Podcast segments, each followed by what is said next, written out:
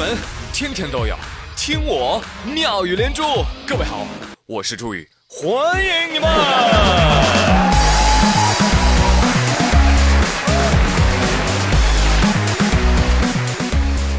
朋友们，我时常在想，对于别人家的猫来说，你不就是一个讨人厌的串门亲友吗？明明没有每天生活在一起，但是每次一来啊，哎呦，大黄、小白、老黑啊，一副很熟的样子啊，又亲又抱，不 管人家喜不喜欢，是吧？第一次见面就问人生了没、结扎了没，稍微熟一点的还会随随便便的就说，哇，他好胖哦，讨厌。如果没有对象，还要给人家介绍，呃，说是什么啊，血统纯正，保证子嗣绵延。你说你讨厌不讨厌啊？啊，这猫猫都不喜欢你这样，更何况人呢？说到介绍对象，话说最近安徽三十二岁的小邵，哎呀，真是痛苦的不行啊。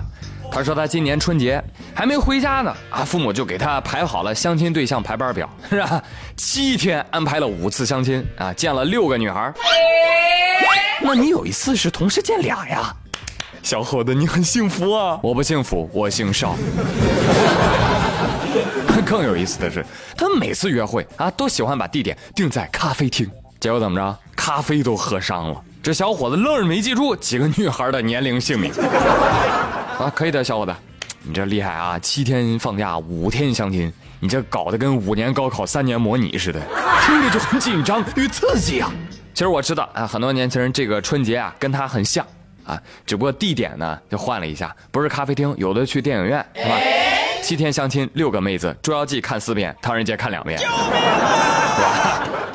但是最后呢，往往都成不了，为什么？眼光高啊！但是相亲依然有作用，它最大的作用就是在看到相亲对象的那一刻，哇哦，忽然明白自己在介绍人心目当中是什么货色。这不巧了吗？这不是。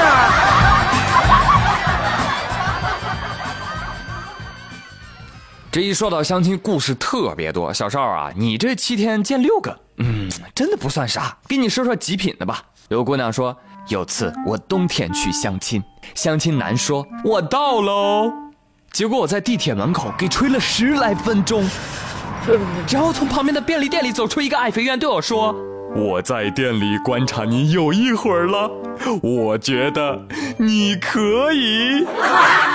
还有个男孩子说。我相亲可厉害了，相亲俩人都成为了我王者荣耀的朋友，没别的原因，就因为我王者贼溜，不和我处对象，只求我带他俩上分。Legendary。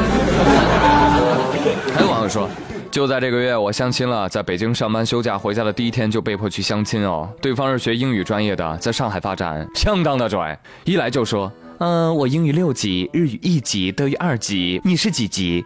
哼，欺负谁还没有个级似的，我就告诉他，我 QQ 六十级，黄钻七级，微博三级，绿钻四级脾气瞬间爆发力一百级。我还没说完呢，对方扬长而去。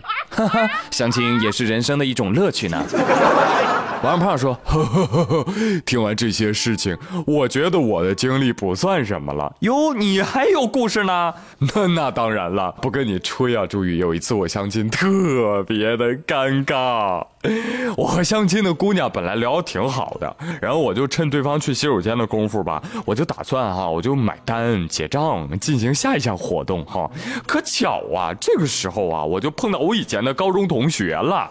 于是啊，俺们俩呢又坐下来。”开始叙旧了，结果这个时候呢，姑娘出来了，正好看见我跟我同学热聊，四目相对了好一会儿，姑娘突然蹦出来一句话：“那我是要回去等通知吗？”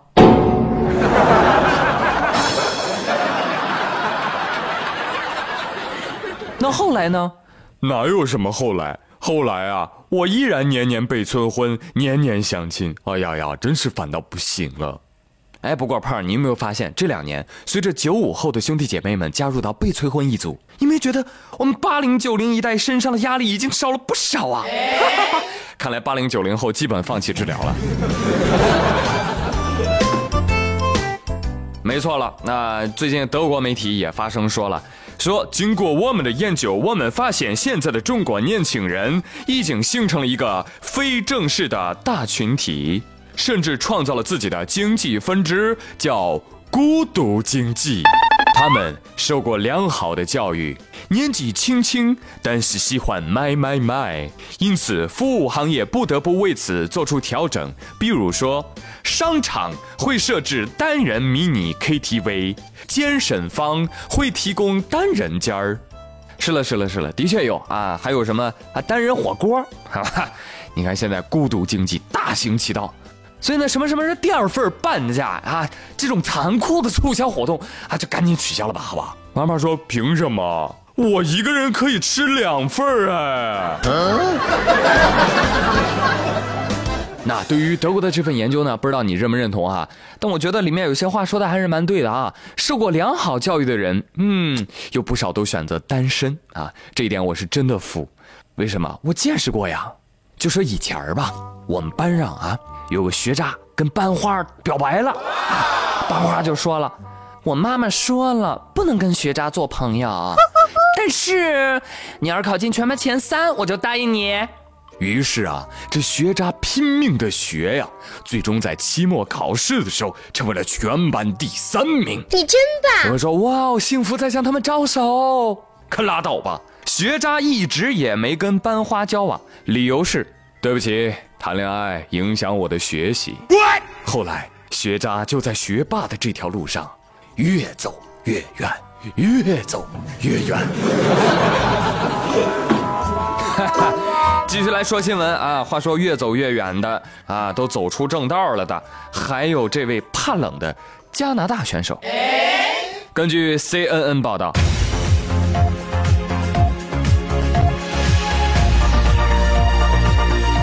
要瘦啦！加拿大滑雪选手邓肯及其妻子教练莱恩在平昌冬奥会期间因为偷车被捕啦。根据韩国警方透露，这位选手邓肯说。为什么要偷车呢？嗯，让我来想一想哈。呃，因为天气太冷了。对，就是因为天气太冷了。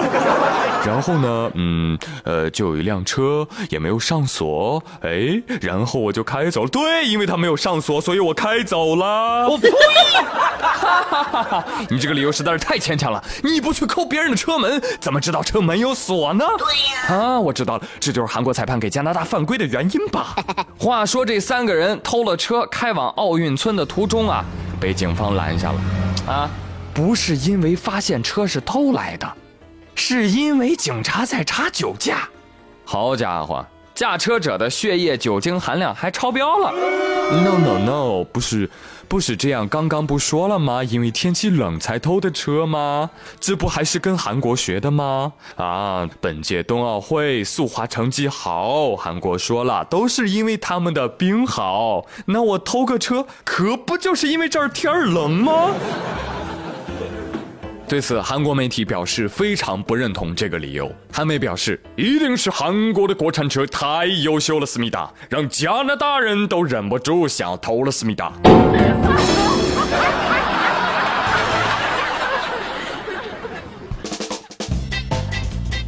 呃，同时也恭喜加拿大队啊，本次冬奥会的成绩非常的优秀啊，他们获得了十一金八银十铜，还有一辆车。